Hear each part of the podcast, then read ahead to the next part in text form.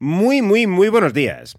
¿En primavera aumenta el deseo sexual? Hmm, ya estamos casi terminando la primavera. Contadme, ¿ha aumentado vuestro deseo sexual en las últimas semanas? ¿Sí?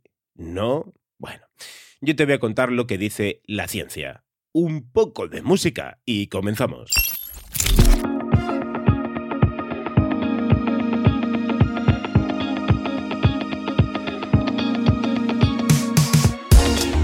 La llegada de la primavera, como siempre, supone un aumento de las horas de luz y por lo tanto de la secreción de vitamina D.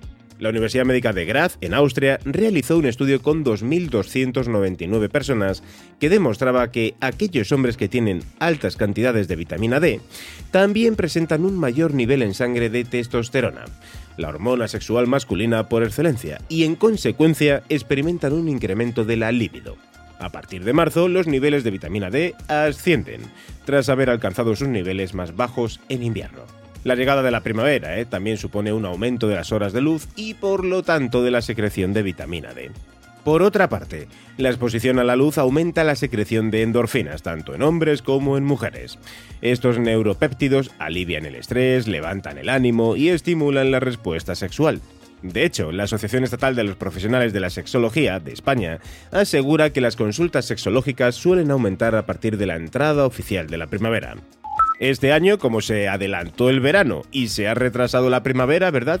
Ahora ya estamos volviendo a entrar en este periodo más veraniego, en concreto, aumenta la temperatura, etc. Así que supongo que ya todos y todas estáis notando este aumento del deseo sexual.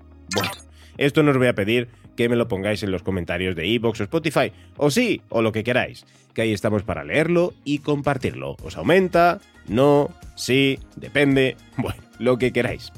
Y ahora lo que yo quiero es desearos un feliz día en nombre de toda la redacción de Muy Interesante. Hasta mañana, chao.